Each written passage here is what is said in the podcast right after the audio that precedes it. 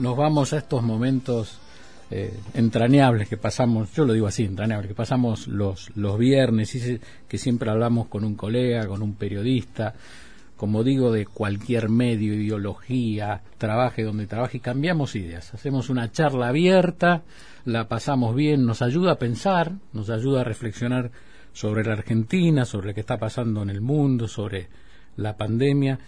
Y hoy tenemos a alguien muy especial. Hemos invitado a Ignacio Miri, Nacho Miri, periodista jefe de la sección política de Clarín y también de esta casa, porque él hace cuestiones pendientes todos los sábados de 10 a 12, junto a Martín Gross y a todo el equipo de Silmar y un gran equipo. Después le voy a hacer algunas preguntas sobre lo que es hacer radio aquí en Miren. Ignacio, ¿nos escuchás? Sí, perfecto. ¿Cómo te va, Santiago? Hola, Gisela. Hola, ¿cómo estás? Gisela hoy está en La Plata, ¿viste cómo laburamos ahora, no? sí, sí, sí, es verdad. A mí me tocó tu estudio, el estudio que vos estás los sábados, y Gisela se quedó en su casa. Bueno, Nacho. Sí, este estudio repartido que tenemos en estos meses. Exactamente. Ahora, bueno, con nuevas tecnologías, hoy estamos un poquito, vamos mejorando aquí el sonido y hemos aprendido todos, como le contamos a los oyentes, a trabajar así, en remoto, cuidándonos por el tema de la pandemia. Bueno, como te decía, es una charla abierta, con toda la libertad, ¿no? Tengo una pregunta para hacerte. A ver, la primera, y si se la tiene un montón, porque siempre me gana y hace un montón de preguntas. Dice, no voy a preguntar y pregunta mucho más que yo. Viste que se habla cómo se construye la tapa de los diarios, y esta va a ser mañana la tapa de tal. ¿Cómo se hace la tapa de Clarín?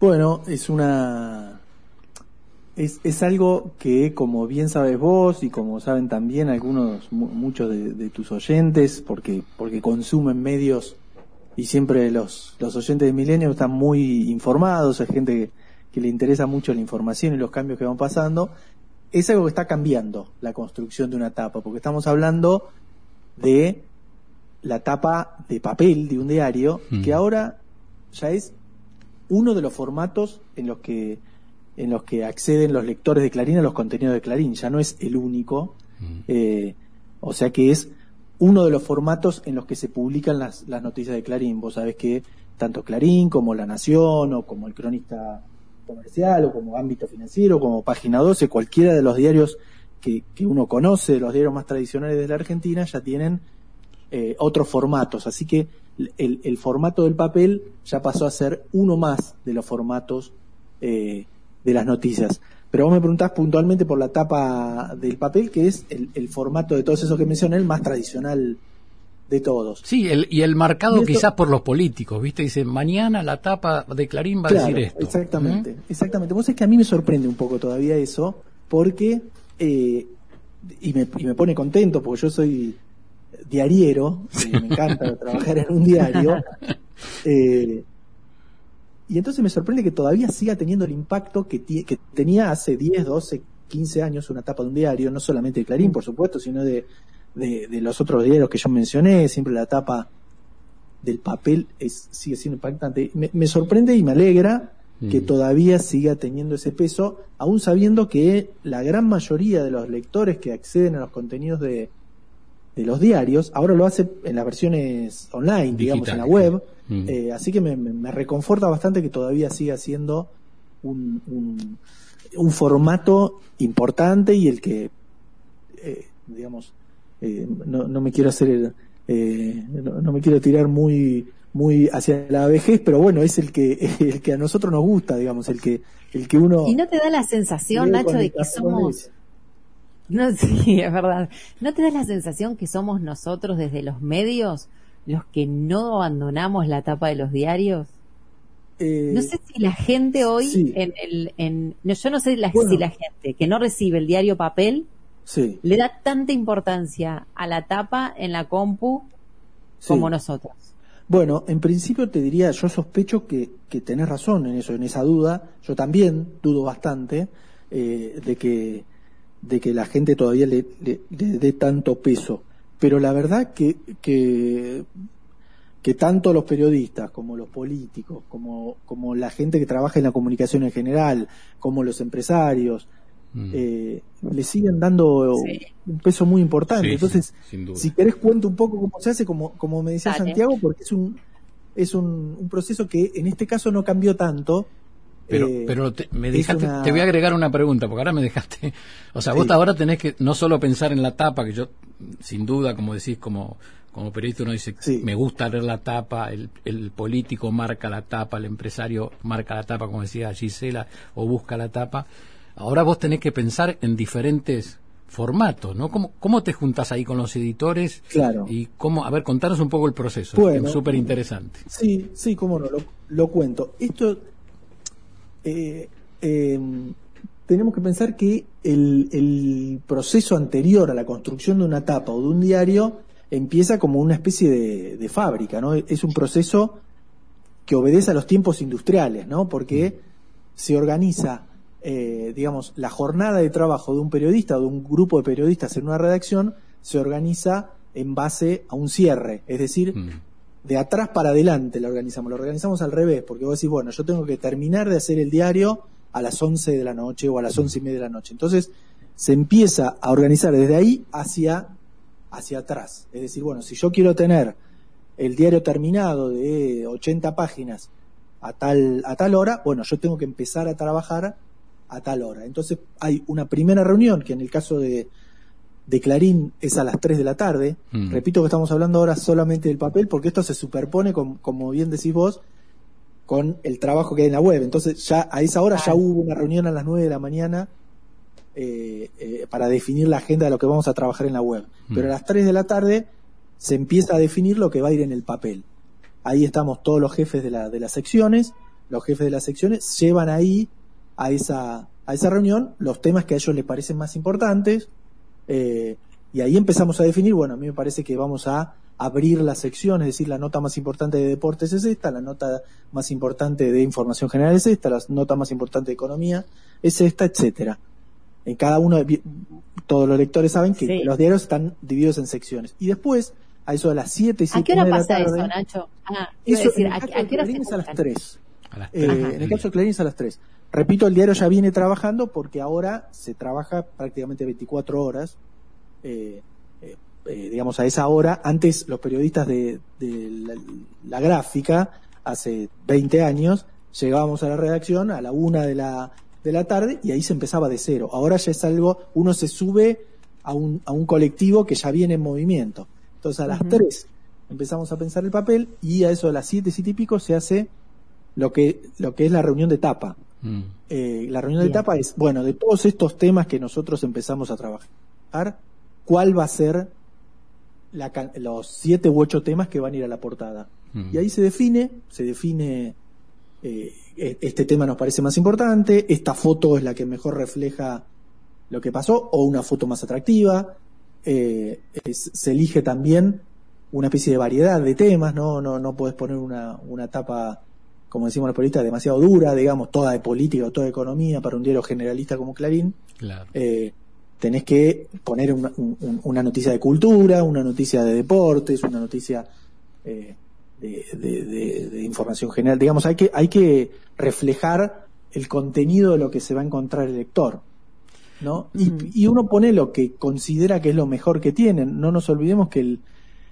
Ahora ya un poco nos olvidamos de este tema, pero la tapa del diario, el sentido que tiene la tapa es vender el contenido, ¿no? es decirle al, al, tipo que va al kiosco, bueno, comprá Clarín eh, en lugar de La Nación o en lugar del cronista porque tiene la mejor tapa.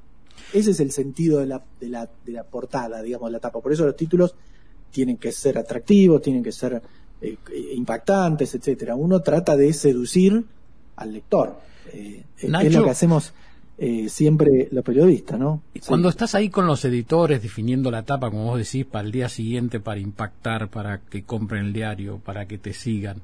Por ejemplo, los clics en la web que están sucediendo noticias a último momento, ¿te condicionan?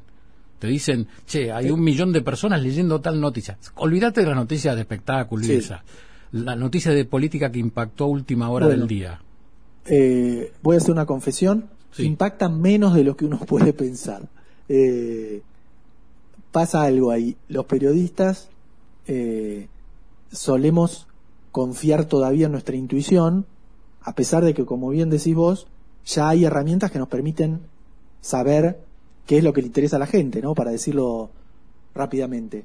Eh, y ahí en ese caso también siempre va a haber una tensión, lo que les pasa a los periodistas de la radio y a los periodistas de, de la, bueno, la tele mucho más, que es que tiene un minuto a minuto de rating. Entonces, bueno, nosotros recién ahora, los periodistas de la gráfica, estamos aprendiendo a manejarnos con ese, con ese criterio. En la radio te llega el rating eh, a la semana o al mes o, o, al, o, al, otro día, en todo caso, en, el, en la tele está en el momento, bueno, en la web ahora también está en el momento.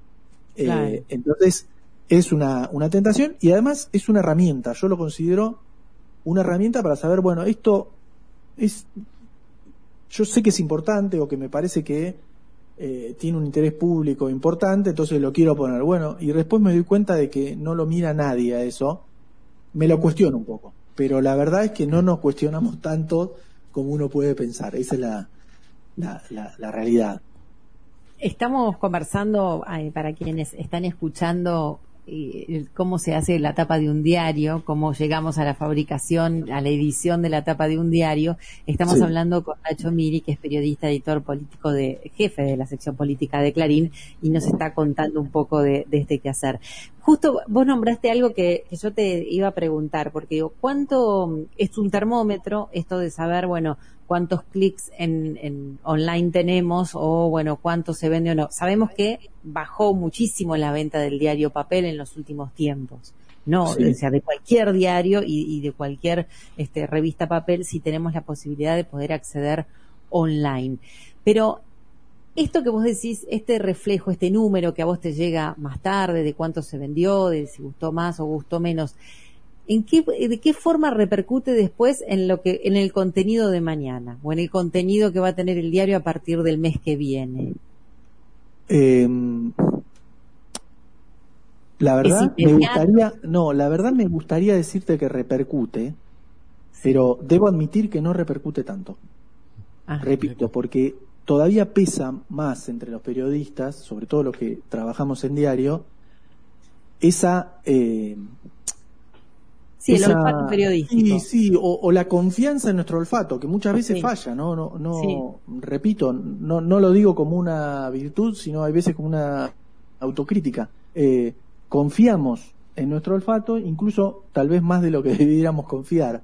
Eh, yo rescato esa, esa mirada del editor, eh, sobre todo cuando uno la, la compara con las noticias que vemos en las redes sociales, Hmm. Bueno, ahí por lo menos hay una persona que se tiene que hacer responsable por haber elegido esa, esas noticias para la tapa.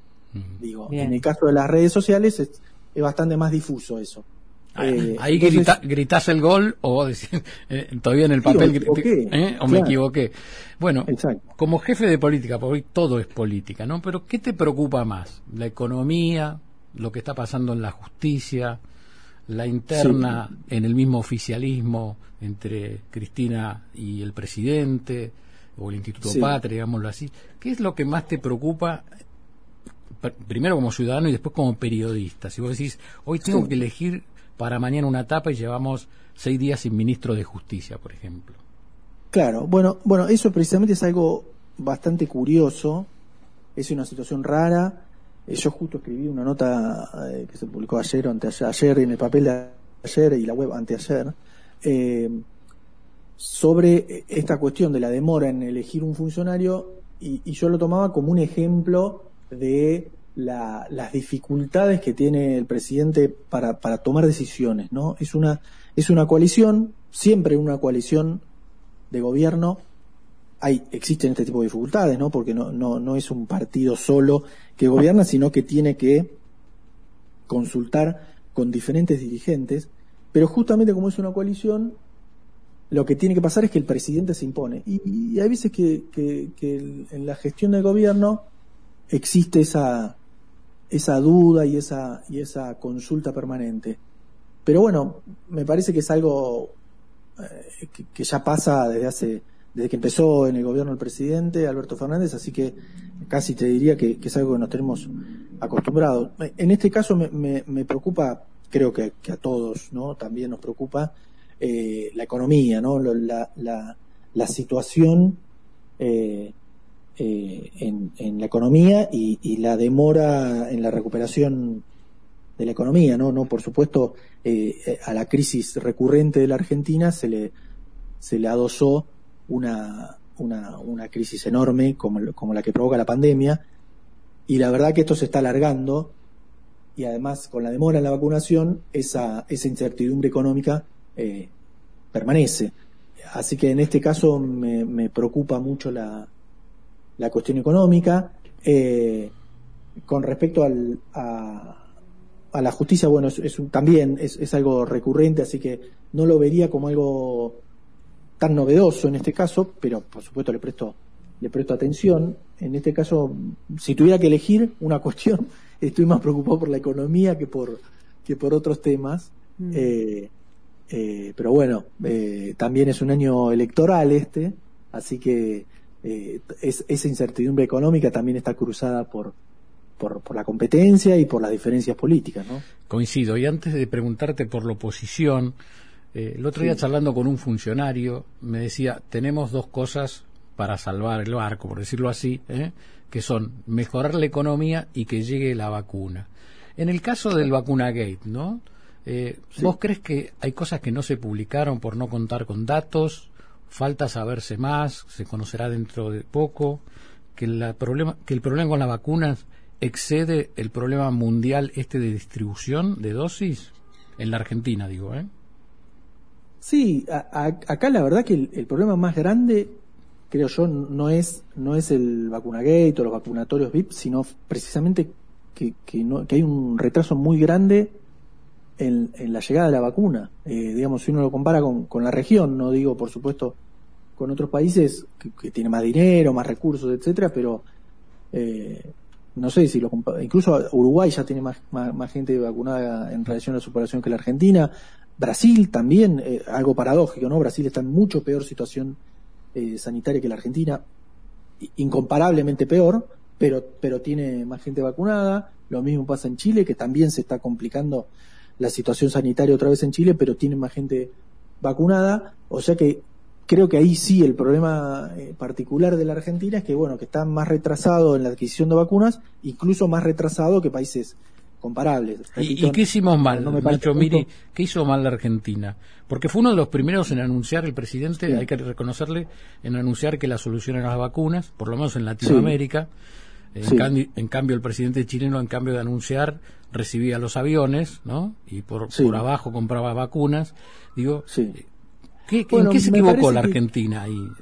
me parece que, que, terminó eh, apostando a, una de la canasta de posibilidades que había, terminó apostando a, pocas vacunas, ¿no? En Argentina, en este caso, hasta ahora eh, llegaron tres clases de vacunas eh, llegó la, la, la, rusa, que es la más difundida, la, la, la, Sputnik V, llegó la, la china de Sinopharm y también llegó la de AstraZeneca fabricada en India, que se llama Covishield. Esas, esas tres vacunas llegaron pocas, porque la verdad que de todos los, de todos los, los casos llegaron pocas y además llegaron eh, más tarde que en otros países de la región. Yo quiero creo que se negoció mal. Se negoció que tanto Ginés González García como, como el propio gobierno, ¿no? Porque era una, una cuestión tan importante que no le podemos achacar toda la responsabilidad a un ministro. Me parece que ahí en ese caso es todo el gobierno. Yo creo que se, se negoció mal. También es difícil para la Argentina, ¿no? Para la Argentina eh, negociar condiciones de, de, de compras tan grandes como es el pago de, las vacunas eh, la Argentina estaba en default o, tratando de solucionar su default, entonces también supongo que las condiciones eh, que, le, que le piden a la Argentina son eh, más desventajosas para la compra que, a los otros países le deben pedir que pague antes de antes de, que embarquen las vacunas, etcétera, y toda una serie de, temas logísticos que la Argentina, por su historia, mm. pero en principio creo que, es eso, que, que apostaron a una eh, digamos, una, una canasta muy chica de vacunas y además eh, la, política exterior de, del, gobierno no, no, es, no es la mejor, digamos, así que tiene esos problemas. Uno, uno ve que, por ejemplo, China, que podría ser un aliado más cercano a la Argentina que a, que a Chile. Bueno, no fue así. Chile tiene una larga tradición, incluso eh, de décadas, entonces... Bueno, pero viste que el, el, contrato de Chile eh, con el tema de las vacunas tiene que ver con que ellos tenían un convenio anterior al COVID con uno de los laboratorios. Ellos tenían un convenio que en el caso de que algún día sucediera algo que necesitaran de ese laboratorio, el laboratorio iba a responder. Con la suerte y la casualidad, que contado por, por un chileno, con, por un virólogo que está formando parte del tema de la vacunación, dice, con, con, la verdad es que contamos con, si bien actuamos rápido, pero tuvimos la suerte de que ese laboratorio con el que nosotros teníamos un acuerdo, justamente era el que fabricaba la vacuna.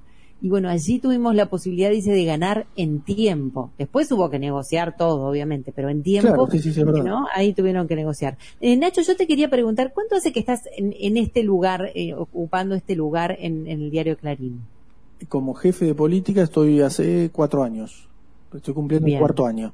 Y en Clarín, nueve años más o menos. Bueno, pasaste eh, dos presidencias, las pasaste. Exacto, sí. Las últimas dos presidencias. pasé toda la gestión de Cristina Kirchner, la segunda presidencia, la de y la de Mauricio Macri y ahora Alberto Fernández. Trabajo no te falta. voy a volver a una pregunta. ¿Quiénes generaban mejores tapas para los títulos? Ah, mira Dios. ¿Mm? Con las cosas que hacían. Eh, bueno, hay un, un poquito, lo, respondió Santiago. Es, es medio difícil no tener tapa en política en la Argentina, digamos. ¿no? La verdad que los políticos argentinos son generadores de, títulos, eh, sobre todo por, por, las cosas malas que hacen, ¿no? La verdad que justo esas tres presidencias no fueron, esas dos presidencias, todavía no terminó la de Alberto Fernández, esas dos presidencias no fueron eh, muy, muy exitosas si, uno hace el balance. Eh, pero bueno, Cristina es un personaje siempre muy atractivo para cualquier periodista político eh, siempre eh, eh, da títulos en su discurso siempre. Bueno, lo, ves ahora, ¿no? Cristina ahora hace un retweet y ya genera una noticia. o sea que es, es, siempre su personaje muy atractivo. bueno, después con Macri también tuvimos bastantes, bastantes títulos, bastante noticia controversial, así que también fue, fue divertido, digamos, por, por decirlo de alguna manera, ¿no? Eh, trabajar de, es como dice Santiago, la verdad que como periodista político eh, es difícil que te aburras en Argentina, no, no, no, ni en enero, ni en enero. Ah, no, a Noruega creo que se pegan un embole tremendo. bueno, ah, nos hablaste de la dificultad, Nacho Miri, de las dificultades del oficialismo. ¿Y cómo ves las dificultades o en la coalición opositora de Cambimos para llegar más o menos unidos o no a octubre? Bueno, yo creo que tanto el gobierno como la oposición, los dos van a llegar con la misma conformación que tienen ahora, digamos. Yo, yo no veo posibilidades ni que ni que se divida, ni que haya una ruptura en el oficialismo, ni que haya una ruptura en la oposición.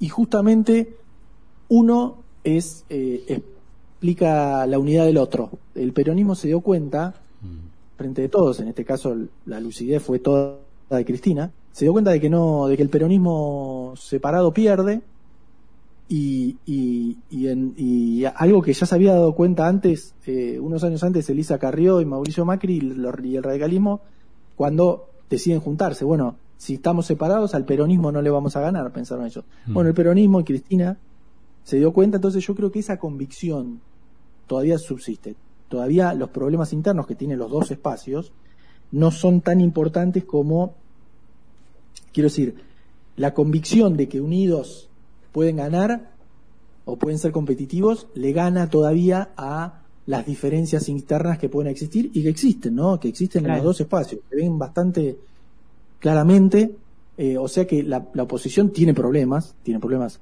grandes, sí, no, no tiene un, eh, digamos, el líder eh, del, espacio opositor, que es Mauricio Macri, eh, está corrido o retirado de la competencia, al menos por ahora, no sabemos lo que va a pasar en, la próxima elección presidencial, pero al menos en esta elección legislativa ya dijo que no va a jugar, así que eso hace que surjan diferencias eh, dentro de, Juntos por el Cambio. Pero, insisto, creo que los dos van a llegar eh, tal como están ahora a la elección, que no, tampoco sabemos cuándo va a ser, ¿no? Claro. Esa es otra. ¿Y cómo ves la posibilidad de, terceras fuerzas? ayer presentaron eh, un, partido, López Murphy, bueno, mucha gente este que quizás no, encontraba un lugar, viste, concreto. Sí, bueno, expert, ¿no? Sí, todo. Expert, así es.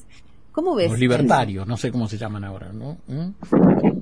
Exacto, sí, sí, sí, sí, una coalición de centro derecha o, liberal, como, mm. como le queramos llamar. Eh, es probable que surjan esos, eh, digamos, que surja tanto un, una centro derecha que le coma a votos a, Juntos por el Cambio, como un, peronismo que, que, le saque algunos votos eh, al frente de todo, digamos, un, un peronismo no kirchnerista. Creo que no van a tener un gran desempeño, a pesar de que siempre las elecciones legislativas son más eh, proclives para que aparezcan estas terceras fuerzas, ¿no? Las terceras fuerzas casi siempre aparecen en la legislativa. Pasó con eh, eh, de Narváez, pasó con mm. Sergio Massa, antes había pasado con Aldo Rico en provincia de Buenos Aires, con el digamos, siempre hay alguna, alguna mayor eh, oportunidad para esas terceras fuerzas en, en, los momentos en los que no se elige presidente, gobernador o, o como es o, cargos ejecutivos. Ninguna de esas eh, fuerzas que, me nombraste y me ayudaste a hacer memoria mientras las ibas nombrando cuando nombraste a De Narváez y demás. Ahora pienso, ninguna de esas fuerzas llegó a estar en los primeros lugares porque o se disolvieron o, o, se unieron con otros o bueno en el caso de Massa que parecía que era lo más cercano a poder hacer un partido independiente digamos terminó juntándose bueno pero insisto en una cosa vos decís como bien decís vos no nunca llegaron a los primeros lugares agrego yo de los poderes ejecutivos, pero tanto de Narváez sí, es verdad. como Massa, los dos ganaron. En el medio término, ¿no? Siempre tienen fuerza. Claro, la elección legislativa la ganó eh, Francisco de Narváez, eh, incluso en un momento en el que Cristina Kirchner eh, tenía un, enorme peso político, un gran poder, digamos, como Néstor Kirchner en la boleta, digamos, era, era muy difícil y ganó Francisco de Narváez, salió primero en el principal distrito de la Argentina. Lo mismo pasó en 2013 con Sergio Massa, con Cristina Kirchner habiendo ganado la elección dos años antes por una cifra récord de 54%. Es, eh, eso, eso es lo que, lo que quiero decir que en esos casos las terceras fuerzas eh, emergen más fácilmente. Ahora creo que eso no va a pasar por, por la particularidad de esta situación, que es que hay dos grandes coaliciones, digamos, porque ninguna de las dos es un partido eh, solo, digamos, ¿no? Son dos, dos coaliciones. Y esas dos coaliciones ya se dieron cuenta de que unidos pueden conseguir más cosas que separados. Eh, entonces, eh, esa eh, tiene una potencia polarización en ese caso, porque la verdad es que hay una tentación en los dos espacios para polarizar con el otro. O, le deja poco, poco espacio para el surgimiento de tercera fuerza, como, como decíamos recién.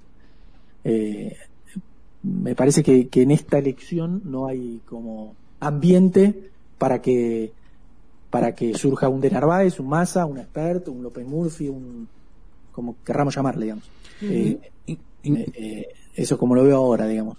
Ignacio Miri, sin duda la pandemia dejó a nivel mundial, ¿no? Muchos líderes siendo víctimas de la pandemia, muchos líderes mundiales, ¿no?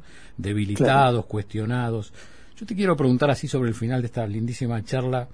Vino Alberto Fernández, un presidente que se presentó moderado, ¿eh? a unir a los argentinos. Ahora complicado, lo vemos bajar en, en la aceptación de la gente. ¿Cómo ves los próximos meses del presidente? Un presidente más débil, un presidente que debe corregir el rumbo, ¿Cómo debe llegar el presidente a, octubre? ¿Y cuál es tu sensación cuando lo ves a este Alberto cansado, enojado? Eh?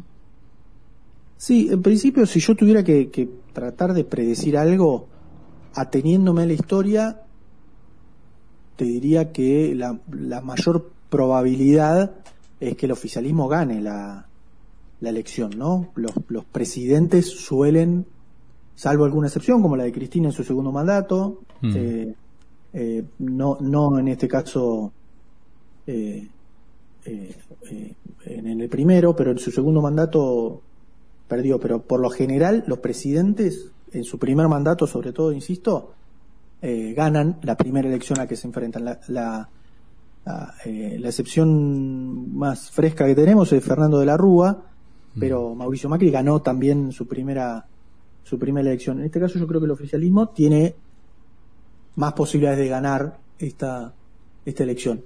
Todo eso, por supuesto, si no empeora mucho la situación claro económica y sanitaria de la Argentina. El propio gobierno te lo dice, es, digamos, eh, eh, aquella famosa frase de es la economía estúpido, ahora es la, es la vacunación estúpido, te dice. Digamos, si no logra el gobierno eh, dar alguna respuesta o por lo menos que se empiece a, notar que hay un buen porcentaje de gente vacunada, va a ser difícil. Esa es la primera cosa que tiene que cumplir el gobierno es decir, bueno, eh, hay un todos nosotros conocemos a nuestros vecinos vacunados. Tendría que pasar una, especie de sensación con datos y con certeza eh, que, podemos tener los ciudadanos de que, de que el plan de vacunación avanza. ¿Y esto eh, también lo afecta a Horacio Rodríguez Larreta, vos crees? Y sí, realmente creo que sí. Digamos, Horacio Rodríguez Larreta logró algo que parecía difícil en principio, que es separarse de la política sanitaria del gobierno. Recordemos, primero estaba completamente alineado, eh, eh, completamente, digamos, Fernán Quiró defendía la cuarentena con el mismo ahínco que lo hacía Ginés González García o, Carla Bisotti, digamos, estaba muy completamente alineado. Después, hacia el final del año o a mediados de año, empezó a establecer algún tipo de diferenciación y ahora creo que logró diferenciarse bastante.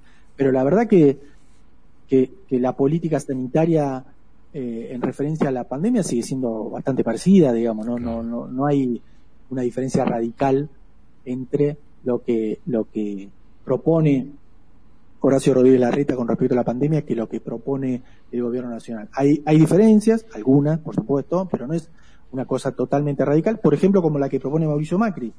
que Mauricio Macri empezó desde el día uno a mostrar sus diferencias con la con, la cuarentena, ¿no? Decía, bueno, esta cuarentena no, no sirve.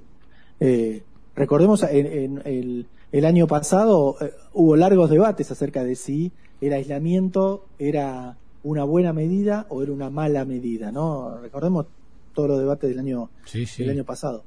Sí, los cuestionamientos a las vacunas también, ¿no? Desde Cambiemos. Sí, sí, exacto. A mí un, un cuestionamiento a las vacunas más a principios de este año, etcétera. Pero me parece que, que, que, puede afectar en algún momento también a Horacio Rodríguez Larreta. Por ahora, la verdad que, que no lo viene afectando. Si uno mira las encuestas, eh, los, los ciudadanos, sobre todo los porteños, dicen, bueno, los problemas de vacunación no son atribuibles a Horacio Rodríguez Larreta, sino que son atribuibles a la escasez de vacunas que, eh, que, las administra el gobierno nacional. O si uno ve, repito, si uno ve las encuestas, ¿no? Eh, es, no, es una opinión mía, sino claro. en este caso de, la opinión pública.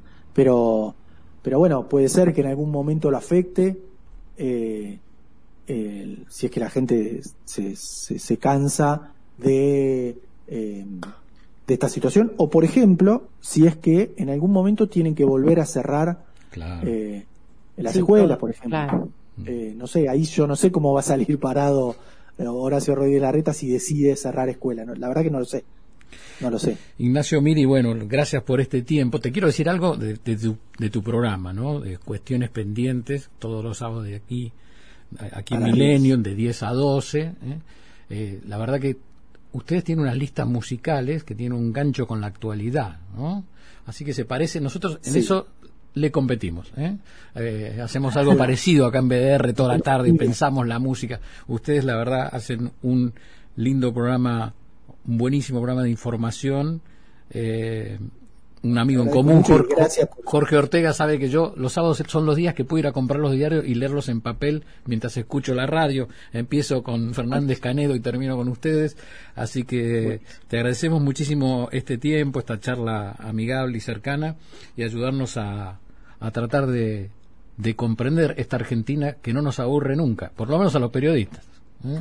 Es verdad, y bueno, yo te agradezco por supuesto que me permitas entrar en tu casa un rato los sábados y desde ahí salir a las casas de, los oyentes. Así que me, me encanta, me encanta Millennium, me encanta trabajar, siempre ahí trabajamos bien, siempre eh, con buena onda y... Te renovamos el contrato. Está bien, te vamos a renovar el contrato. La verdad es, es, un placer. No, nosotros te agradecemos a vos ser parte, como yo digo, de esta linda familia de Millennium, donde todos trabajamos con alegría, libertad y bueno, con profesionalismo. Te mando un abrazo, Ignacio. Muchísimas gracias. ¿eh? Abrazo y gracias, Santiago y, y Gisela. Nos vemos. Gracias, muchas gracias. A vos. mañana, nos vemos mañana a las 10. Mañana, nos escuchamos, nos escuchamos. Nos escuchamos, ¿eh? nos escuchamos en Milenio.